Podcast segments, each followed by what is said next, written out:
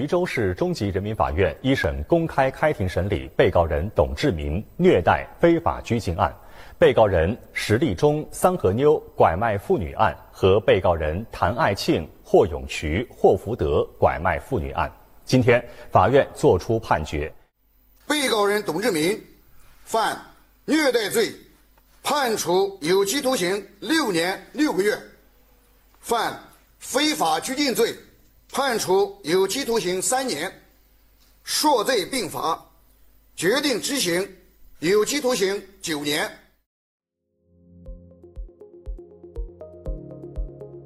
欢迎来到四零四档案馆，在这里我们一起穿越中国数字高墙。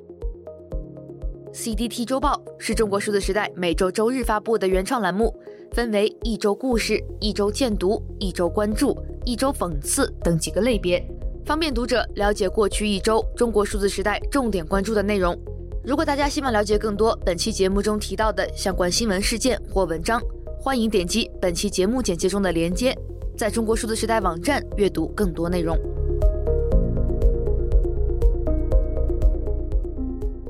四月二日至八日，这一周，一组微信聊天截图突然火遍全网，关于中国电科成都员工陈志龙。痛批节日加班、大骂无能领导的相关话题，阅读量破亿，激起了无数打工人的强烈共鸣，被称为年度职场沉浸式魔幻爽文。这组截图中的主角陈志龙，因不满单位长期加班安排以及主管领导各种胡作非为，在工作群里开启了惊天一呼、怒怼领导的暴走模式，两度在公司大群里开呛，还引发了多个部门的全员联名辞职潮。最后，这个引发了央企内部地震的职场刺头，终究还是一个人扛下了所有，以主动请辞的方式，为这个全程高能的故事画上了句号。接下来的几天里，各种版本的事件信息在网络上激烈碰撞，比如事件中的中国电子科技集团公司很快回应称陈志龙非集团人员，四川总工会则强调，网传事件发生于去年。而媒体四川观察采访到了疑似当事人，称本人回应已离职。还有网民发现了当事人的社交账号已经清空。一时间，这起事件究竟于何时何地发生？主角是不是临时工？是不是被离职等问题再度引发了网民热议。四月八日晚，澎湃新闻发布最新消息称。中国电科陈志龙的真实身份是四川德阳一家跟中电毫无关系的科技公司员工，网传的聊天记录为伪造，而陈志龙已被拘留。即便如此，网民仍持有不同看法。比如，有人指出这组聊天记录中的确有颇多不合理之处，具有很大的伪造可能。现实中，这样的职场野狼不大可能存在，更不用说那些一呼百应的同事们。而另有人则反问：为何聊天记录是假的，主角的名字却是真的？如此自杀式诋毁一家央企，动机何在？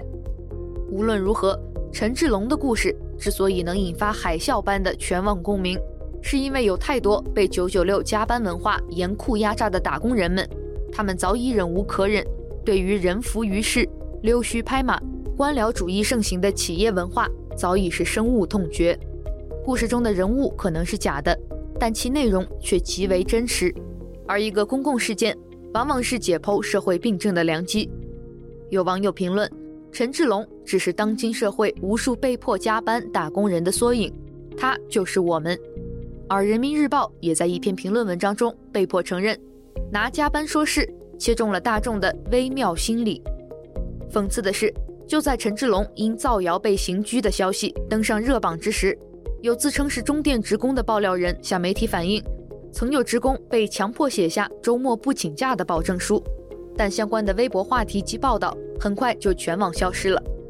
看来，当一个人真正因为劳动权益被侵犯而被迫发声之时，他大概率连成为陈志龙的机会都没有。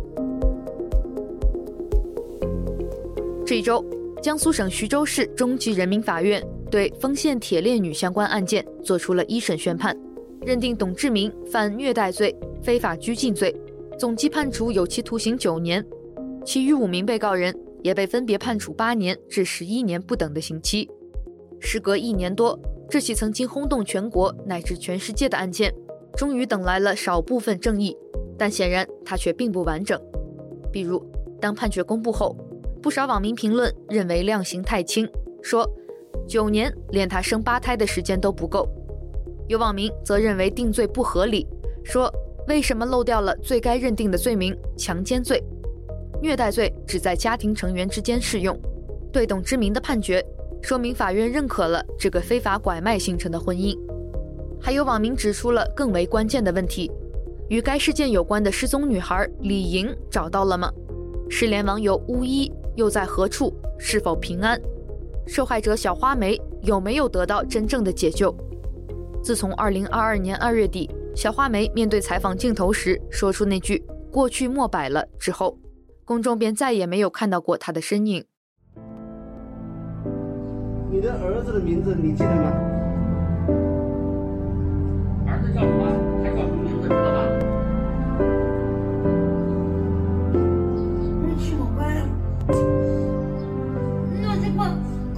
都要再过去了的。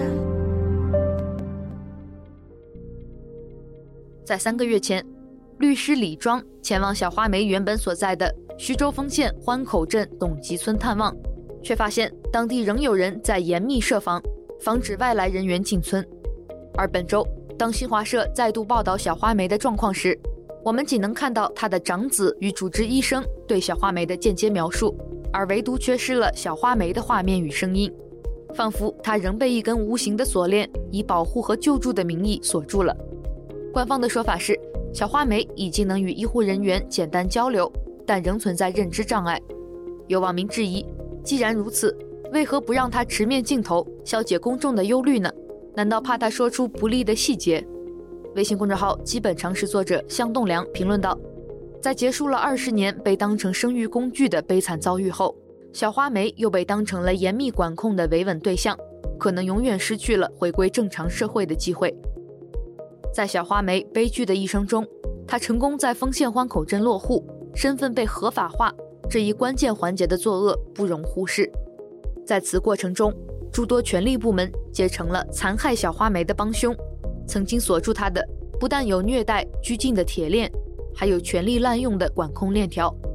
小花梅的故事既不是开始，也远没有结束。还有多少个她了无音讯，未能回家？还有多少个她深陷虐待，不得自由？锁还等着钥匙，问题还等着答案。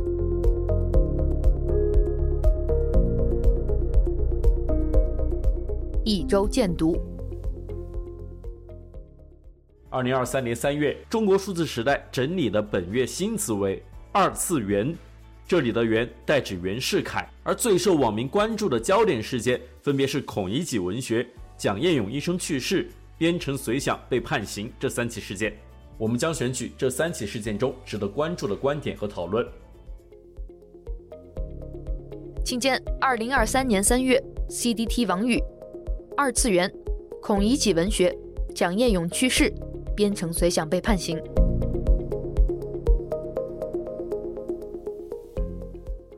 CDT 报告会本周关注外交事务，美国与中国需要对话。二，自由之家，中国是跨国镇压的头号肇事者。三，美国和平研究所，不要忽视中国对于维吾尔人的暴行。中国数字时代本周推荐媒体。美国和平研究所，这是一个美国无党派的公共机构，由国会创立，其使命是帮助预防、减轻和解决国外的暴力冲突。请见 CDT 报告会：中美两国智库，两国缺乏交流会增加冲突风险外二篇。下面的一篇荐读来自歪脑，饥饿的余震，上海封控一周年回忆录。文章写道。我是结结实实饿了整整一周。赵丽说，那时是二零二二年六月中旬，上海长达两月的全城封控刚刚结束。他身处黄浦区的一处酒店式公寓，访谈一半以上的时间都在讲述封控生活中吃饭与挨饿的经历。即便已经处在全面恢复全市正常生产生活秩序阶段，赵黎仍会在买东西上犯一些很有意思的问题。一是执着于在每日优先、盒马、叮咚买菜等电商平台开放新一天物资选购的固定时间，浏览一遍这些 APP。虽然他也努力让自己从这个 PTSD 走出来，不要再去琢磨今天平台放什么吃的了。二是会在无意间重复购买，于不同平台下单同样的东西，或是在一个平台上买同一物品两次，因为封控期间平台会突然取消订单，那就尽量多买。虽然距离上海封城已经一年，食物供应早已复常，封控期间的食物短缺仍在上海居民的生活方式上留下了或明或暗的印记。去年春天，在这座被迫骤然沉默的城市里，食物匮乏成为大多市民共通的体验，而身体条件或居住环境的限制，使老年人和残障人士的处境更加艰难。他们经历的忍饥挨饿，成为难以消弭的创伤。在特别高强度的每天都要经历的匮乏感袭击之后，赵黎直言自己还在余震当中。请见相关文章。本周最后一篇荐读，来自民间网站。中国劳动趋势，货车集体停运趴窝，司机们如何看待抗议行动与低运费困境？文章写道：二零二三年四月二日，四川、上海、云南、深圳等地都有货车司机上传视频至抖音，号召全国同行集体停运趴窝，以对抗当前的运费过低问题。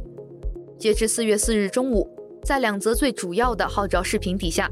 共有上万则司机评论留言，或是表达支持、反对，或是讨论当前的货运困境。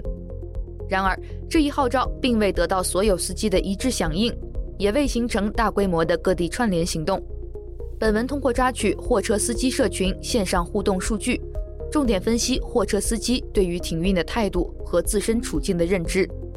数据显示，总体上支持停运的司机较多，有百分之四十四点七五。但仍有百分之二十一点六的司机出于团结困难、贷款、家庭压力等原因反对停运行动。司机们对于行动的支持度亦存在地域差别。广东、广西、江西等地司机对于行动支持比例明显低于其他省份。此外，司机们对于当前困境根源的理解也存在分歧。平台垄断、市场竞争、贷款购车、油费和过路费高昂，以及交警滥罚款等问题。为多数司机提及的困境，这些多元化的困境表达，既揭示了货车行业复杂交织的结构性压迫，也呈现了每个司机对于自身处境不同的认知。请见相关文章。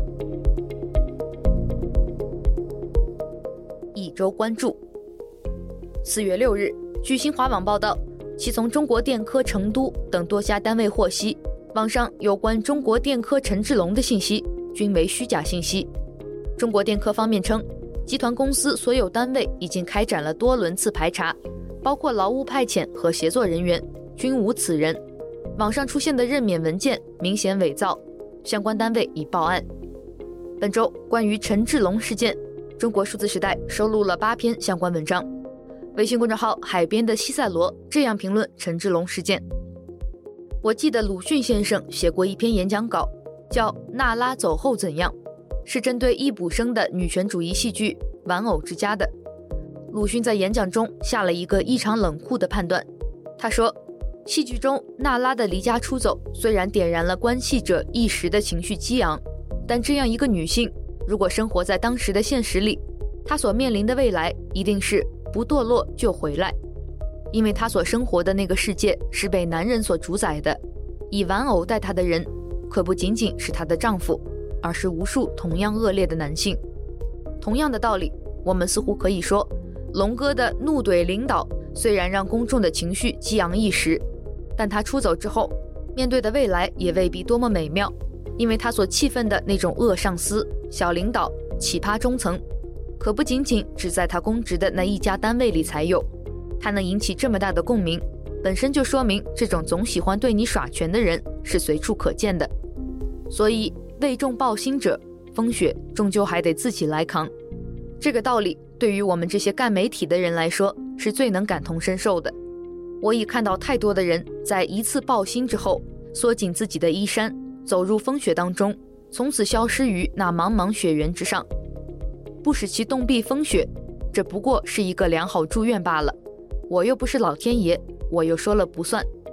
也许我们从不缺少出走的娜拉，辞职的龙哥，不缺少有人抱一束心来，点一场盛大的篝火，来一次公众情绪的发泄与狂欢，然后火堆烧尽，众人兴尽，什么都没留下。我们更欠缺的，可能是一种持久的愤怒。那些像司马迁一样愿意忍辱负重，渐进的、一点点的去做改变的人。这篇文章目前已被四零四，请见为众抱薪者终究还得独自面对风雪，以及相关文章。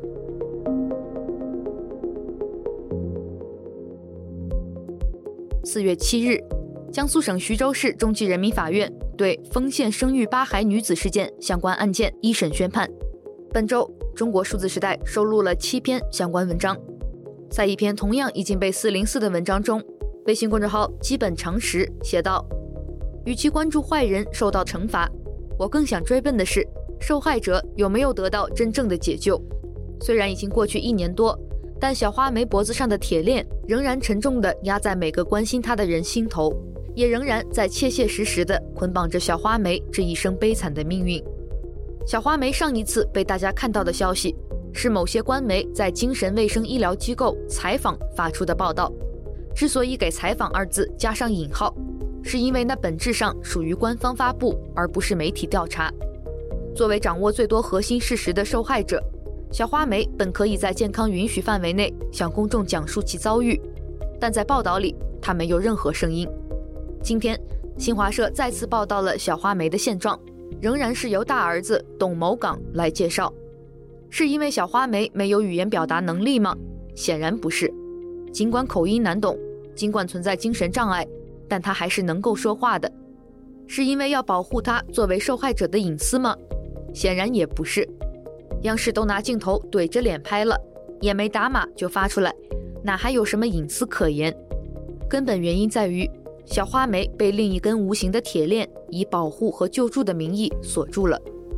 在结束了二十年被当成生育工具的悲惨遭遇之后，小花梅又被当成了严密管控的维稳对象，可能永远失去了回归正常社会的机会。坏人得到应有的惩罚，当然大快人心，但更能抚慰人心的是受害者得到真正的关爱与帮助，能够沐浴自由的阳光。请见文章。拐卖小花梅的坏人被判刑了，可铁链女被真正解救了吗？以及相关文章。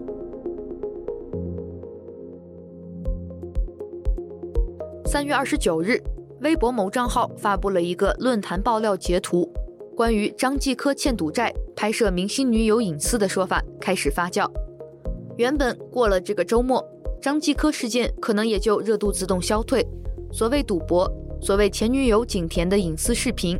无论性、谎言、录像带多么耸动，终究是缺乏实锤的捕风捉影，无法对张继科造成实质性的伤害。然而，一个叫李薇敖的调查记者，仅仅靠几条微博和一篇微信公号文，就将一桩充斥着据传的娱乐八卦事件，转化为了一个严肃的公众法律事件。张继科这次很难全身而退了。我们刚刚分享的这一篇文章。来自冰川思想号，张继科这次很难全身而退了。本周关于张继科事件，中国数字时代收录了五篇相关文章，包括刚刚提到的调查记者李薇敖的文章。我为什么要对张继科事件发声？请见相关文章。本周最后一篇关注，来自微信公众号“剑客写字的地方”，大家哪天能彻底忘记北极鲶鱼？作者有竹不倒，文章写道：“刚刚当我去微博搜‘北极鲶鱼’的词条时，就知道这件事变味儿了，因为词条直接消失。更吊诡的是，有很多网友在艾特深圳交通，问他们九位数查得怎样了。可点进深圳交通的微博主页里，我发现近期的所有内容清一色打开了评论精选，也就是网友在他们那儿留言已经留不上，这便很奇怪。”瘫了就是瘫了，没瘫就是没瘫，直接消失，没有半点回音，是个什么鬼？长安剑发布了一篇查清张继科事件的文章，底下评论更是全部指向了北极鲶鱼，纷纷让长安剑刺一下深圳的鲶鱼，问问查得怎么样了。事情刚发生的时候，上海笃定如此之多的网友关注，引发了这么大的舆论，他们就算有心包庇，也绝不可能去做。结果现在倒好，两个星期了，硬是没有做出任何一条回应。一千二百万美金注册公司，天眼查上都能看到，官方要查，顶多一上午就完成了。而把一系列情况放到一起看，活脱脱就是要息事宁人。知乎上的高赞回答说：“别冲了。”后台一看，全是评论已删除，太吓人了。而张继科的塌方被很多网友称作掩护北极鲶鱼的烟雾弹。他们在熊老六的微博下面问长安舰为何不对北极鲶鱼亮剑，有人在下面回答：已经朝张继科亮剑了，这个就不亮了，要有选择性的亮剑。虽然官方没有对北极鲶鱼家的九位数做出调查回应，但是你能删除网络上的质疑，却删不掉他们心中的疑惑。积攒的文字并不可怕，积攒起来的不满才是刀子。比如之前的周公子、许小姐、陆小宝等等，不要让人们突然看到历史的吊诡之处在于他们刚刚走过今天，扑面而来的却是昨天。我们国家是有规定的，重大的政务舆情，最迟也要在二十四小时内举行新闻发布会回应群众。就算不是重大突发的政务舆情。也要在四十八小时内予以回应，而不是像现在这样半个月毫无动静。其实北极鲶鱼的舆论很简单，并不复杂。他炫富是没有错的，任何人都有炫富的权利。我甚至认为他骂人也是不重要的，嘴长在他身上，他爱怎么说就怎么说，是他的自由。几乎所有网友所关注的，仅仅只是同一个问题：他这个官宦家族是否如他自己所说，家产九位数？是就是，不是就不是，很难吗？当然，如果回应说他们家没有九位数的家产，也要告诉我们十几年前他们家注册资本一千两百万美金的企业是如何完成验资的，以及当官为何还能违规注册企业的。其实这个不难呀，官方只需要走过去问鲶鱼的爷爷，十几年前一千两百万注册资金的公司是怎么完成验资的呀？然后把他的回复通报给社会，不就完了？迟迟不回复，这是在担心什么呢？又是在等待什么呢？等着看大家忘记这件事需要几年吗？请见相关文章。一周惊奇。本周要分享的第一篇惊奇，来自微信公众号“外博的科普员”。这要是真的，只能说拼多多疯了。作者外博写道。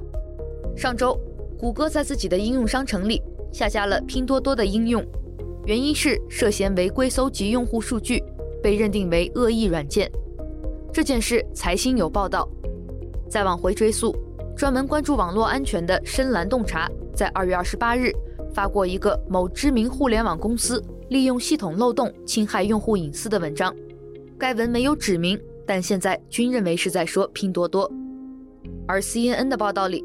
找了以色列、美国、芬兰三家网络安全公司，分析拼多多的六点四九点零版本应用，均发现该应用隐藏了恶意软件，用以超越应用本身允许的权限来获取用户信息，比如阻止自己被卸载，在背景里一直运作，这被认为是增加月活用户数；监控用户在其他购物应用上的活动，这显然是想非法获得竞争对手信息。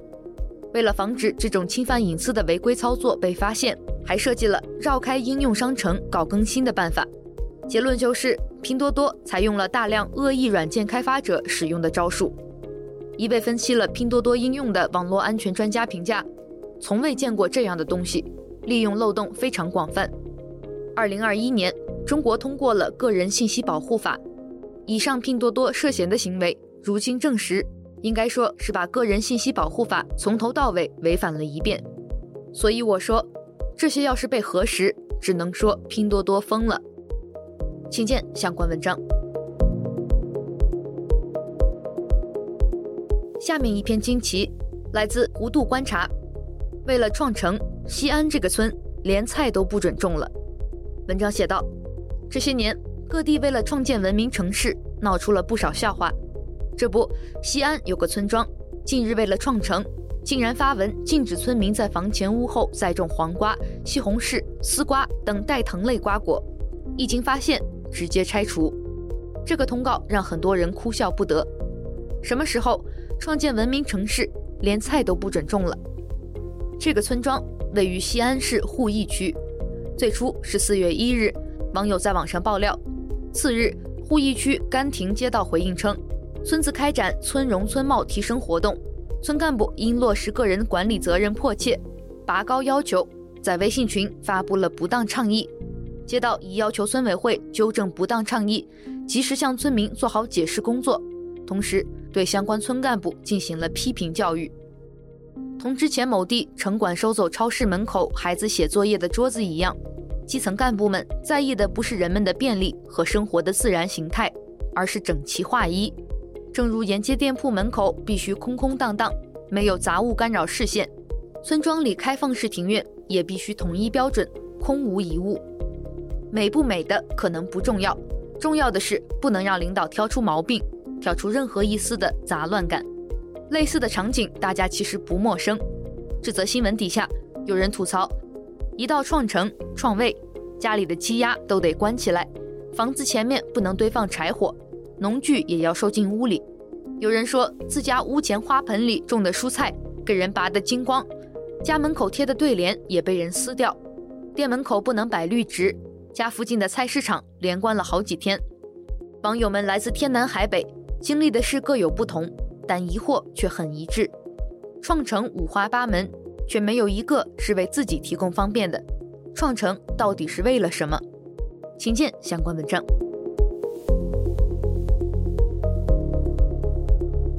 本周最后一篇惊奇，来自微信公众号“亮剑”。清明节传喜讯，我国殡葬专利全球第一。作者魏春亮，文章写道：清明节虽是一个悲伤的节日，但有一个消息却让人无比振奋。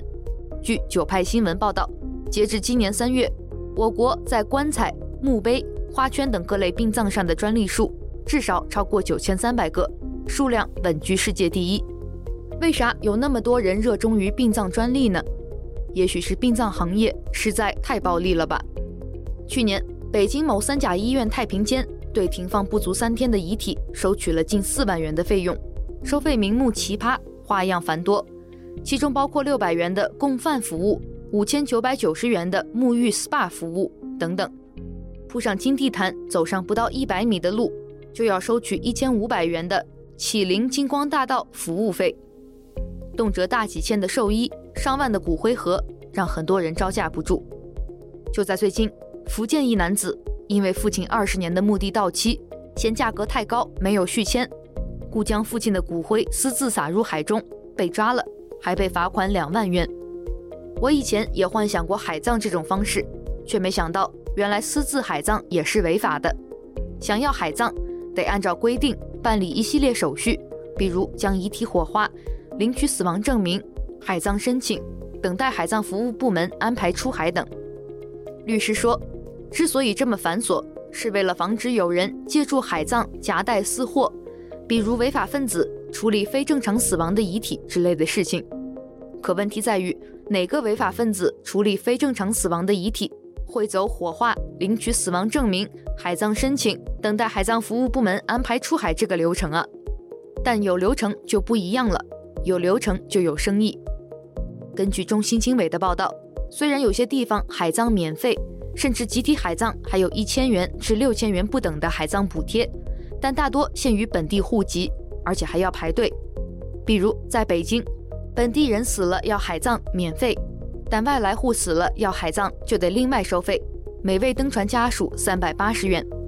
而在大连，集体海葬需要电话预约登记，等待通知，但独立海葬不需要，且有三千八百元套餐与八千八百元套餐，不限户口。面向全国客户，你想申请集体海葬，那就只能等。北京和天津排期已到二零二五年，但独立海葬随时都可以去。请见相关文章。